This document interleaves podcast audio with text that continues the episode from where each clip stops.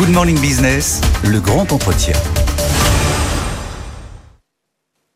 Et on est toujours à Saint-Ouen chez vous, Valérie Pécresse, présidente de la région Île-de-France. On est euh, dans vos bureaux, ici, euh, à la région. Merci euh, de nous accueillir. On a beaucoup parlé Jeux Olympiques depuis ce matin. On va continuer puisque ça commence à s'accélérer sérieusement. On est cinq mois avant la cérémonie d'ouverture.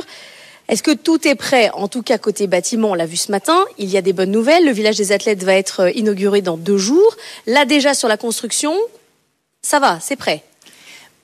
Au départ, quand on a posé notre candidature, on avait déjà une grande partie euh, de, de, toutes les infrastructures qu'il fallait pour tenir les jeux. C'était d'ailleurs un des gros avantages de notre candidature. On s'est dit on va faire des jeux qui seront pas trop coûteux pour le contribuable. Exactement. Mais on a profité, on a quand même profité euh, de l'occasion des jeux pour rénover des centaines d'infrastructures en Ile-de-France. La région y a pris toute sa part et on va pouvoir, à la fin des Jeux, en héritage, léguer des stades, des arénas qui ont été complètement refaites. L'aréna de la Porte de la Chapelle, euh, le stade Yves du Manoir, le prisme de Bobigny. Donc on va Marville, la piscine à la Courneuve, la piscine olympique. Donc on va avoir des, des la base nautique de Verre, propriété de la région. Donc on a fait quand même toute une série de travaux qui vont permettre de mettre l'île de France en basket à partir euh, de la fin des Jeux. Donc pour l'attractivité, euh, c'est très important. Reste l'autre sujet épineux, les transports. On racontait euh, ce matin dans les journaux que l'expérience qui était annoncée comme inoubliable par, par certains quand ils ont lancé les Jeux allait peut-être être beaucoup plus difficile. Clément Beaune a parlé, lui, d'expérience hardcore sur les transports. Il, y aura des lignes qui sont pas faites, ça on le sait. Mais est-ce que la fluidité sera au rendez-vous? Est-ce que les, les transports seront là pour transporter ceux qui voudront aller? Attendez, vous déformez ce qu'a dit Clément Beaune. Il a dit que le mois allait être hardcore. Il va être hardcore parce qu'effectivement, on pourra plus circuler en voiture, mais ça, ça n'a rien à voir avec euh, avec les transports en commun. Et il a dit que ce serait hardcore parce que les gens qui vont travailler d'habitude devront télétravailler en partie parce qu'on aura du mal à circuler quand on n'ira pas au jeu. Mais il n'a pas du tout. C'est pas ceux qui seront dans les métros et dans les RER. Alors, eux non, pour eux. c'est pas ceux qui iront euh, au jeu. Pour ceux qui iront au jeu, on est en train de travailler depuis des années sur le plan de transport. Pardon de le dire, on peut voir le verre à moitié vide et le verre à moitié plein. Nous serons la première métropole à faire des jeux 100% accessibles en transport en commun. Ça ne s'est jamais fait. Euh, vous n'étiez peut-être pas à Rio, mais moi j'y étais. On a marché deux heures à pied pour aller au grand stade pour la cérémonie d'ouverture. Tous à la queue leu des dizaines et des dizaines de milliers de personnes à la queue leu pendant deux heures à pied. Il y avait des embouteillages monstrueux. Alors Tokyo, il n'y a pas eu de spectateurs. Los Angeles, permettez-moi de vous dire que je sais d'ores et déjà que ce ne sera pas accessible 100% transport en commun, parce que Los Angeles, ça n'est juste pas possible. Donc 100% accessible en transport en commun, mhm. et mieux encore, les premiers jeux 100% accessibles en transport en commun totalement décarboné, puisque avec les investissements qu'Île-de-France Mobilité a fait depuis que je suis présidente, nous avons acheté des transports totalement décarbonés et pour les Jeux, nous mettrons toutes nos navettes électriques, euh, j'allais dire en batterie, pour pouvoir transporter les athlètes. D'accord, mais est-ce qu'il y aura des chauffeurs? Est-ce qu'il y aura euh, des métros qui fonctionnent? On a vu que l'offre de transport en commun, quand même, à Paris et sa région, c'est quand même dégradé euh, ces derniers mois. Est-ce que, est-ce que là, il va y avoir absolument, une amélioration? Absolument, on a eu, mais c'était l'année dernière à l'automne, on a eu euh, une énorme crise dans les transports en commun, qui se poursuit encore aujourd'hui, c'est un peu les queues de comète de cette crise, parce que nous avons une énorme pénurie de conducteurs. Mhm.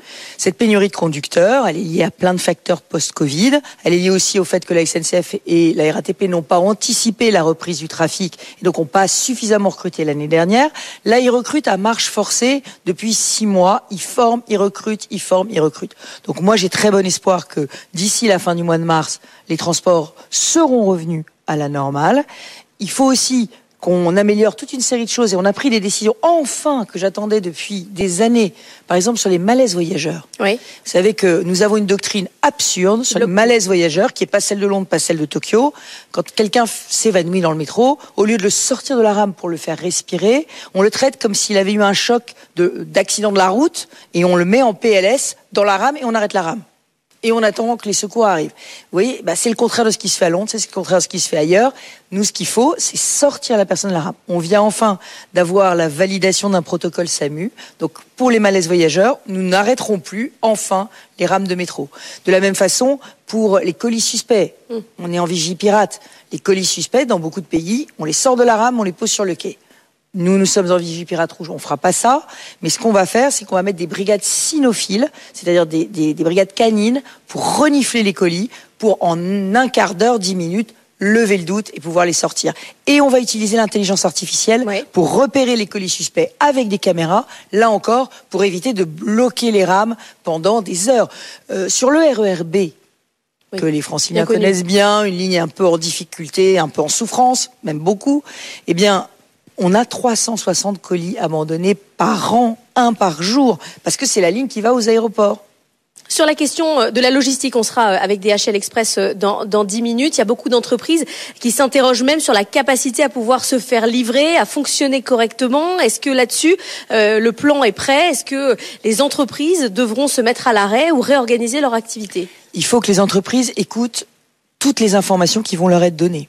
Il y aura un mode opératoire des jeux. Il y aura un plan de déplacement à suivre. Je donne un exemple. C'est pas sur les entreprises, mais c'est la même chose. Sur les voyageurs. Au lieu de suivre les itinéraires les plus courts, les itinéraires habituels, il faudra prendre les itinéraires les moins chargés. Et donc, Île-de-France Mobilité, que je préside, est en train de vous faire une application spéciale qui vous donnera le bon itinéraire. Parce que Il faudra quelquefois, pas utiliser Waze, il faudra utiliser cette application alors, particulièrement. on demande à Google et à Waze de prendre nos Ah. informations et de les euh, répercuter Ils parce que, oui, je pense qu'ils le seront. Parce qu'on est, ouais. bah, au départ, ils, ils se sont demandé pourquoi on leur imposait quelque chose. Et puis ensuite, ils ont compris qu'on avait une expertise qu'ils n'ont pas. C'est que nous, on saura à quelle heure lieu chaque épreuve. Et donc, on pourra dire, par exemple, ne prenez pas la ligne 13 pour aller au grand stade, c'est la plus directe, prenez la ligne 14. Certes, vous, vous marcherez 200 mètres, mais il vaut mieux marcher 200 mètres et pas se retrouver sur un quai bondé. Sur l'attractivité de la région, on voit à quel point, euh, par exemple, des séries comme euh, Émilie Paris ou euh, Lupin ont un impact sur les investissements étrangers, sur le tourisme. Est-ce que vous avez chiffré exactement combien les Jeux Olympiques pourront apporter à la région? Alors, d'abord, il faut que vous sachiez que l'Île-de-France, on en est très fiers, confirme encore en 2023 sa, sa place de number one, numéro un, pour les investissements étrangers, pour le tourisme et pour la production de films. Nous avons plus de 11 000 euh, journées de tournage en Île-de-France. Et évidemment, ces films ont un énorme impact sur, euh, j'allais dire, la visibilité de l'Île-de-France. Et les Jeux Olympiques, qui vont être regardés par 3 milliards de spectateurs, vous imaginez, c'est colossal en termes de retombées touristiques.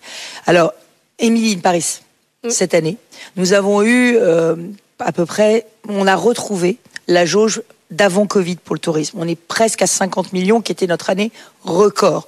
Donc, et la moitié sont des étrangers. Première nationalité de ces touristes étrangers, les Américains. Pourquoi Émilie in Paris Lupin. Et on le voit euh, dans les choix des, des touristes. Donc c'est pour ça que la région a décidé désormais de cofinancer les productions étrangères tournées en Île-de-France. Pourquoi Pour essayer d'attirer des coproductions. Ma prochaine cible, c'est Bollywood. Donc j'étais à Mumbai il y a quelques semaines pour rencontrer les studios de Bollywood, par- pour leur dire venez tourner en Île-de-France. Nous n'avons pas beaucoup de touristes indiens, que 150 000, alors que nous avons pratiquement un million de touristes chinois en- en année habituelle, et nous avons 500 000 touristes australiens. Donc vous voyez, on a encore un vivier énorme de touristes indiens qui pourraient venir. L'attractivité de la région, c'est aussi euh, le PSG. Est-ce que vous avez réussi euh, à trouver un endroit pour euh, que le PSG ait son stade? Est-ce que vous commencez, vous avez scruté et trouvé? Alors d'abord, permettez-moi de vous dire, en tant que supporter du PSG historique, euh, je pense que la place du PSG est au Parc des Princes. Et moi, ce que je souhaite, ce que je souhaiterais, c'est que les négociations entre la ville de Paris et le club puissent se dérouler, euh, j'allais dire, dans la sérénité et qu'une bonne décision puisse être prise pour le Parc Ça des Princes et pour le PSG. Vous avez un plan Oui, B on n'en sait rien. Tant que c'est pas fait, c'est pas fait. Donc euh, moi, je souhaiterais Parc que ces Princes. négociations aboutissent et que le PSG, pour les supporters, puisse rester dans son club de cœur. Maintenant, je ne vais pas non plus laisser le club dans l'impasse. Si il doit quitter le Parc des Princes, autant qu'il soit bien accueilli quelque part en Ile-de-France. Et ce que je remarque, c'est qu'il y a énormément de territoires qui seraient extrêmement fiers d'accueillir le PSG. Et je pense que ça fait chaud au cœur du club de sentir que tous ses fans sont derrière lui et qu'ils ont envie de l'accueillir. Donc si le PSG était obligé malheureusement de quitter le Parc des Princes, ne vous inquiétez pas, on trouverait des très très beaux endroits pour l'accueillir. Merci beaucoup Valérie Pécresse d'avoir été avec nous aujourd'hui depuis votre bureau, la région euh, Île-de-France.